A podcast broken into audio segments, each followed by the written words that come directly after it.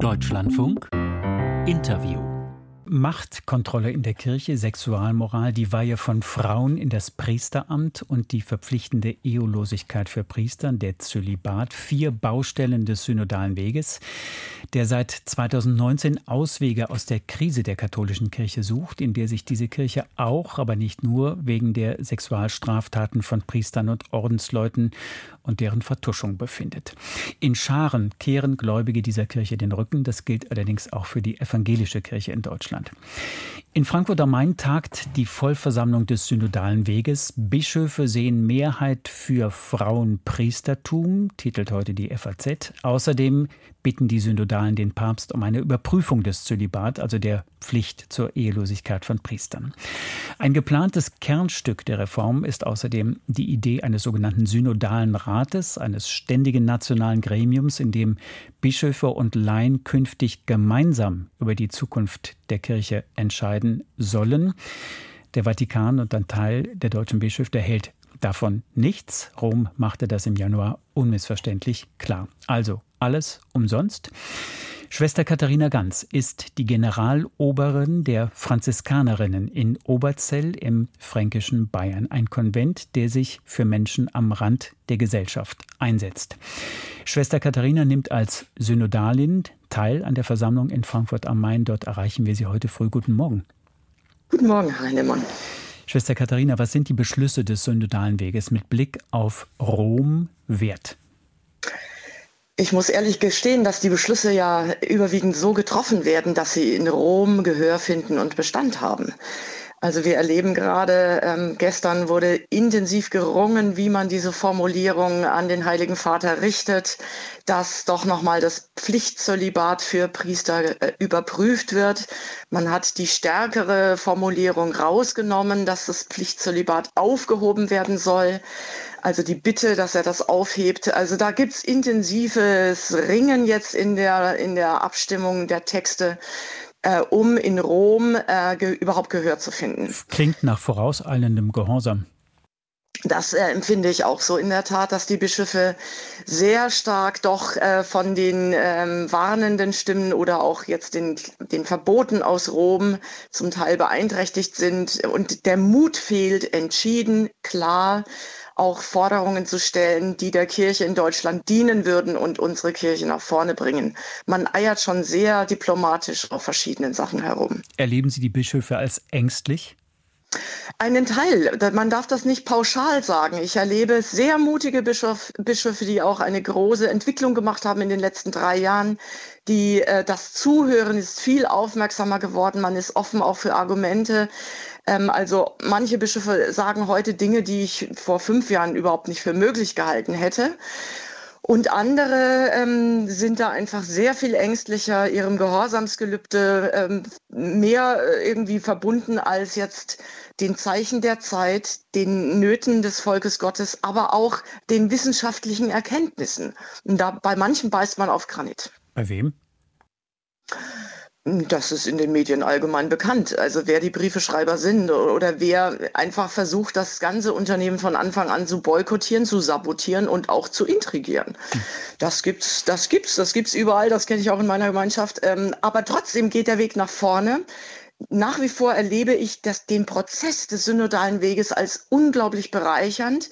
Wir werden das nicht mehr zurück äh, stoppen können. Der Prozess geht auch weiter. Man spricht heute so viel davon, dass das hier endet, der synodale Weg. Es wird nicht enden, es wird weitergehen. Der synodale Ausschuss wird kommen. Und wir werden dann auch eine Form finden, wie Gläubige mit den Bischöfen zusammen in unserem Land weiterhin wichtige Fragen beraten und auch entscheiden. Wird es auch das Frauenpriesteramt und die Abschaffung des, Zölibat, des Zwangszölibat geben?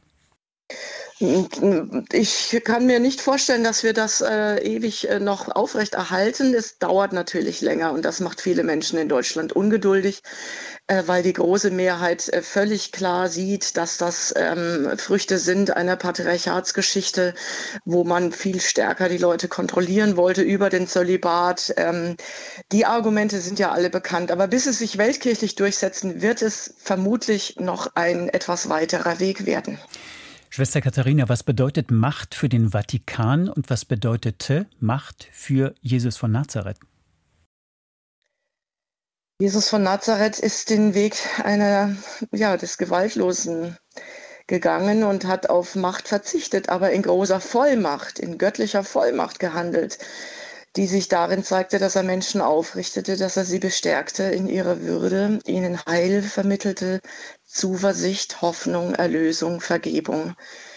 Macht äh, in unserer Kirche und natürlich in vielen anderen Institutionen ist oft ähm, da, um Einfluss zu sichern, Finanzen, ähm, über Personal zu entscheiden. Also sehr innerweltlich. Und diesen Widerspruch äh, auszuhalten und immer wieder im Sinne des Reiches Gottes durchzubuchstabieren, das bleibt unsere Aufgabe. Klang jetzt nach einem Widerspruch zwischen dem Machtverständnis des Vatikans und des Machtverständnis des Glaubensgründers.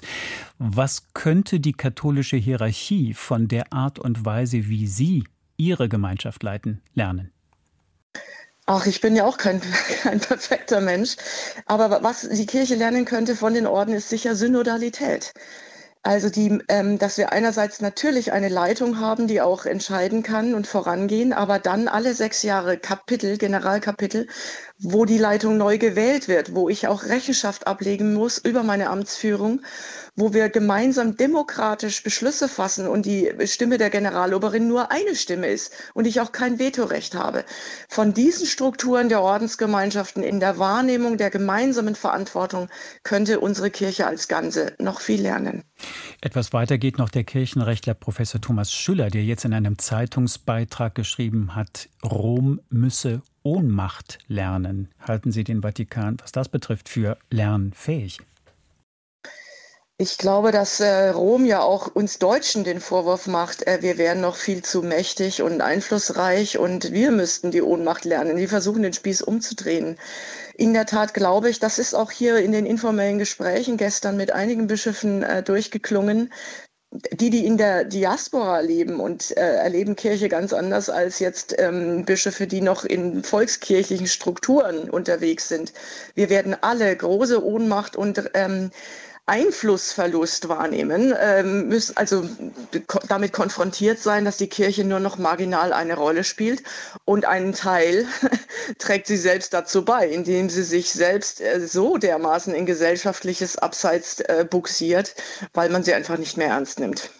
Papst Franziskus ist jetzt seit zehn Jahren im Amt. Er wurde am 13. März 2013 gewählt. Wie bewerten Sie seine bisherige Amtszeit mit Blick auf die Anstrengungen zur Erneuerung der katholischen Kirche?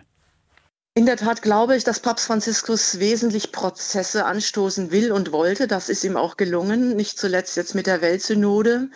Äh, da, da, das wird etwas bewegen.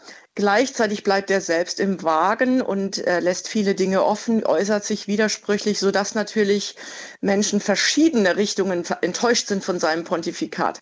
Im letzten glaube ich aber, dass er selber eben die Prozesse anstoßen will, die Weltkirche mitnehmen, um dann hoffentlich auch eines Tages Kirchenrecht und Lehre zu ändern in entscheidenden Punkten um Partizipation für das Volk Gottes stärker zu verankern und auch Dinge wie den Pflichtzölibat, das Frauendiakonat etc. zu ermöglichen. Warum bleibt der Papst im Wagen?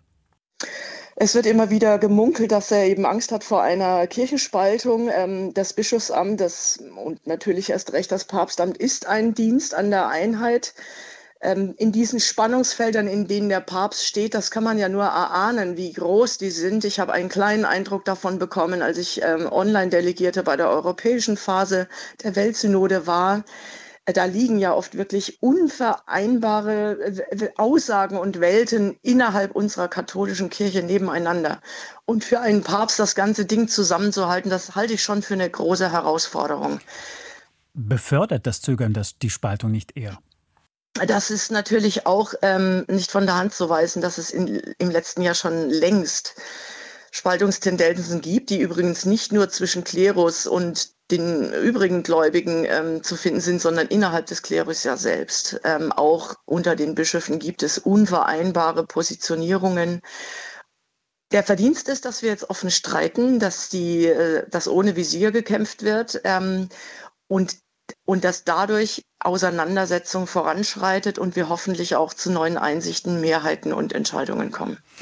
Schwester Katharine, Sie leben in einer christlichen Gemeinschaft. Es gibt ja auch die Beispiele von Laien, die sich treffen, um über Nachfolge Christi, um über das Evangelium, das Neue Testament zu sprechen, auch ohne Priester zu sprechen. Welche Rolle werden solche Formen des Christentums jetzt jenseits der katholischen, der offiziellen katholischen Kirche in Zukunft spielen? Ich glaube, dass es vielmehr wieder darauf ankommt, dass, äh, dass Gläubige, Getaufte, Gefirmte das, was sie selbst vom, vom Evangelium Jesu ähm, verstanden haben, in die Tat umsetzen, Rituale finden, ähm, Formen finden, sich zu organisieren, um den Glauben gemeinschaftlich zu leben. Ähm, und der fortschreitende Priestermangel wird dazu beitragen, dass wir neue Formen bekommen, ähm, Mal zu halten, Agabe zu feiern, die Bibel zu lesen, aus dem Wort Gottes zu leben. Ähm, und darin liegt vielleicht sogar schon der Samen für die Erneuerung unserer Kirche. Schwester Katharina Ganz, die Generaloberin der Franziskanerinnen in Oberzell in Bayern. Sie ist auch Synodalin des Synodalen Weges. Dankeschön für das Gespräch und auf Wiederhören.